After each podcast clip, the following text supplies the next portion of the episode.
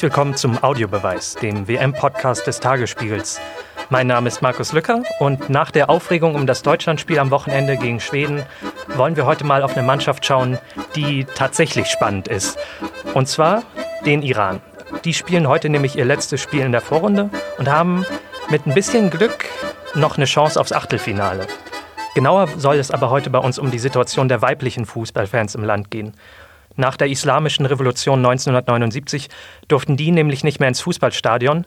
Und die offizielle Begründung dahinter ist, dass die Frauen vor den Anzüglichkeiten der Männer im Stadion beschützt werden sollen. Da kommt jetzt allerdings Bewegung rein in dieses Verbot.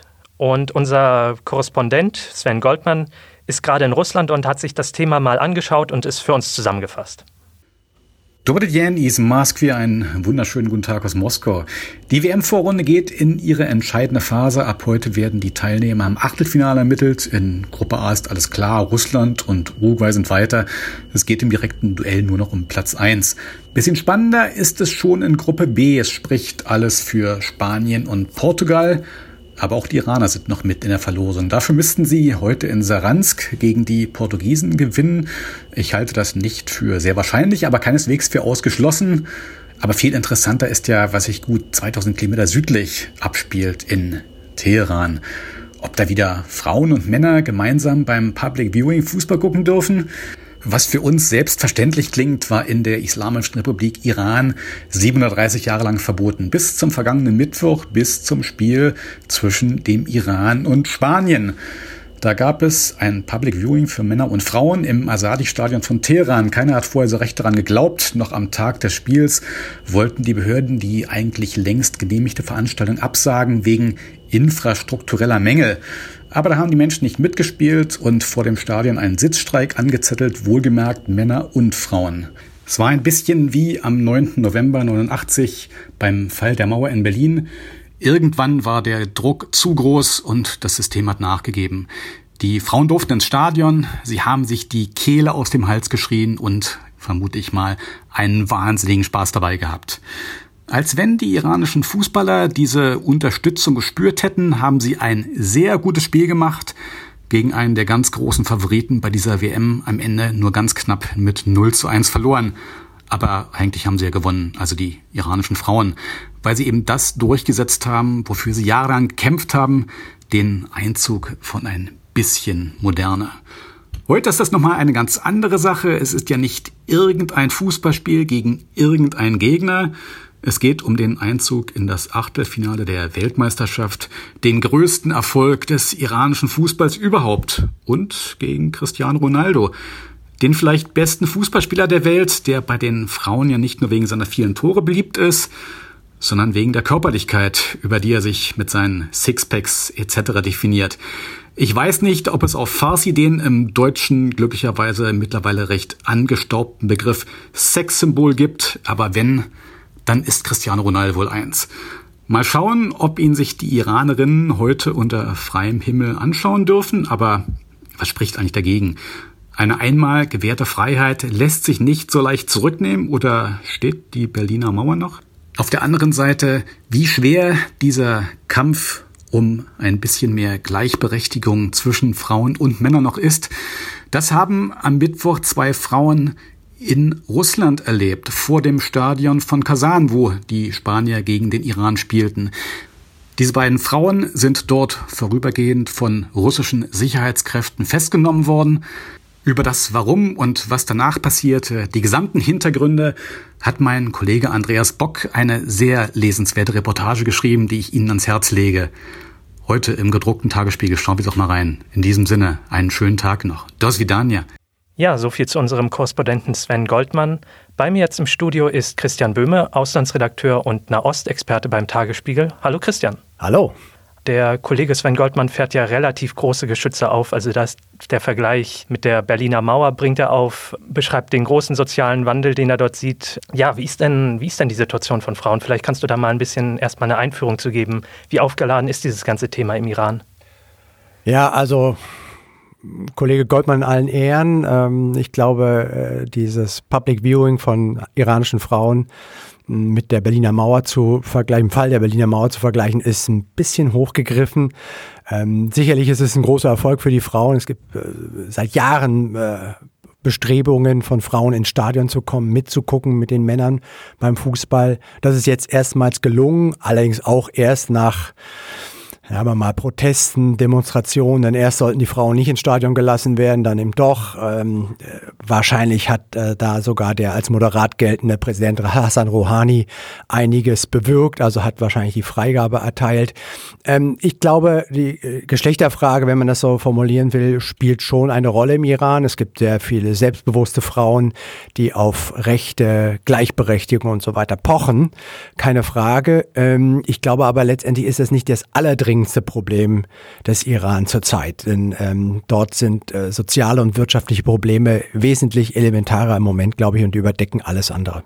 Die zweite große These vom Kollegen Goldmann ist ja, was einmal gegeben ist, kann schwer wieder rückgängig gemacht werden.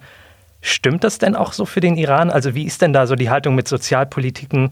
Ähm, ist das wirklich so, dass man jetzt da einen Durchbruch sehen kann oder ist das mehr, naja, vielleicht wird morgen schon wieder ganz anders das Ganze gehandhabt? Also sicher sein kann man im Iran nicht. Ähm, wir haben es hier mit einer Theokratie zu tun, einer Herrschaft äh, von einer Klerikerkaste mehr oder weniger. Das ist ein autoritäres Regime, ähm, das nur in gewissen Grenzen Freiheit erlaubt. Stimmt, es gibt Wahlen dort, ähm, die Leute können über einen Präsidenten, über ein Parlament entscheiden, aber es gibt einen sogenannten Wächterrat, der wiederum entscheidet, wer überhaupt kandidieren darf. Also von Demokratie und Freiheitsrechten, wie sie in Europa kennen, äh, kann keine Rede sein. Ich glaube, ähm, es war ein kluger Schachzug von äh, Präsident Rouhani, den Frauen jetzt da äh, freien Eintritt zu gewähren in die Stadien, sie zuzulassen zu Public Viewing. Ähm, das ist aber eine Konzession, die sich der Staat, das Regime leisten kann. Das ist überhaupt kein Problem. Das ist ja auch nicht etwas, was wirklich an den elementaren Frauenrechten rührt. Es werden ähm, sicherlich einige Hardliner äh, mit den Augen rollen und den Kopf schütteln und das verdammen, was dort passiert. Aber aus ihrer Sicht geht davon die Welt nun auch nicht unter und die Frauen werden jetzt nicht gleich im Land die Macht übernehmen und werden den Klerikern sagen, wir wollen künftig nie wieder verschleiert laufen. Ähm, ich glaube, hier wird einfach ein bisschen Druck rausgelassen aus dem Kessel, denn ähm, der Iran hat mit erheblichen Problemen zu kämpfen. Schon lange, schon seit Jahren, äh, das ganze Land, die 80 Millionen Einwohner haben jahrzehntelang unter den äh, Sanktionen der internationalen Staatenwelt gelitten. Die sind ja nach dem Atomdeal 2015 etwas zurückgefahren worden, beziehungsweise aufgehoben worden. Aber zwei Abers gibt es dazu. Das eine ist, ist der, äh, das hat sich für die Menschen im Alltag kaum ausgewirkt. Sie leiden immer noch unter hoher Arbeitslosigkeit, vor allem unter, bei Jugendlichen. Ähm, die Lebenshaltungskosten sind enorm hoch. Das heißt, die Aufhebung der Sanktionen ist bei den einfachen Menschen nicht angekommen. Zweitens, das ist das zweite Aber, vor kurzem hat ja US-Präsident Donald Trump erklärt, er steigt aus dem Atomabkommen wieder aus und setzt neue, wie er sagt, historisch starke Sanktionen wieder ein. Das wissen die Leute ganz genau und wahrscheinlich spüren sie es auch schon im Alltag. Das ist für sie wesentlich drängender, ihren Alltag zu meistern, als äh, vielleicht zum Public Viewing zu gehen. Neben dem Iran hat ja auch Saudi-Arabien heute sein letztes Gruppenspiel. Die sind zwar aus dem Turnier mehr oder minder ausgeschieden, also da wird es nichts mehr mit dem Achtelfinale, aber auch in Saudi-Arabien gab es am Wochenende so eine, sagen wir mal in Anführungszeichen, gesellschaftspolitische Revolution. Also da dürfen jetzt ja auch offiziell Frauen Auto fahren. Klingt aus westlicher Sicht auch wieder nach so einer Symbolgeste, um den Druck rauszulassen. Siehst du das da ähnlich oder ist in Saudi-Arabien die Situation nochmal anders zu bewerten? Die Situation ist ehrlich gesagt ähnlich. Ähm, ich glaube auch, wir haben es hier mit einem, in Saudi-Arabien mit einem tatsächlichen Machthaber zu tun, nämlich den Kronprinzen Mohammed bin Salman, ähm, der das Land reformieren will, der es äh, modernisieren will. Das ist alles richtig und dazu gehört eben auch, gewisse Freiheitsrechte zu gewähren, die es vorher nicht gab. Die Leute können jetzt zum Beispiel ins Kino gehen, also es wurden Kinos gegründet vor einiger Zeit. Jetzt am Sonntag, seit Sonntag dieser epochemachende Schritt, dass Frauen alleine Auto fahren dürfen. Aber das äh, sollte uns alles nicht täuschen. Wir haben es auch hier in Saudi-Arabien mit einem sehr, sehr konservativen, absoluten Monarchie zu tun. Und daran will auch der Prinz nicht rühren. Das heißt, den Frauen äh, das Recht auf Autofahren zu gewähren, hat nichts mit äh, großer Liberalität zu tun. Ähm, er, er gibt äh, wieder auch in diesem Fall eine Geste, zeigt, ich bin aufgeschlossen, ich bin modern, so sollt ihr mich auch sehen. So wird er auch viel gesehen. Aber es hat, wie gesagt, nichts damit zu tun, dass an den Grundfesten des Regimes, des, der Monarchie gerüttelt werden soll. Auf keinen Fall. Das zeigt schon alleine, dass selbst jetzt in den letzten Wochen Aktivistinnen mehrfach verhaftet wurden und wir zum Teil nicht wissen, wo sie abgeblieben sind.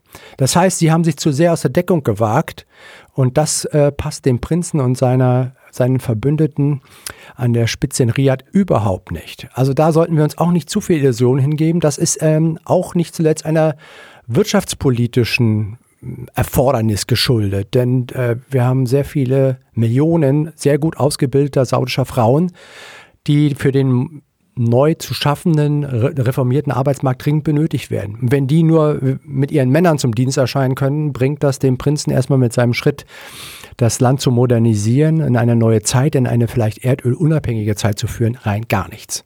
Okay, also ich behalte in Erinnerung, nicht in große Illusionen bei den ganzen sozialen Änderungen verfallen. Dafür schon mal vielen Dank, Christian.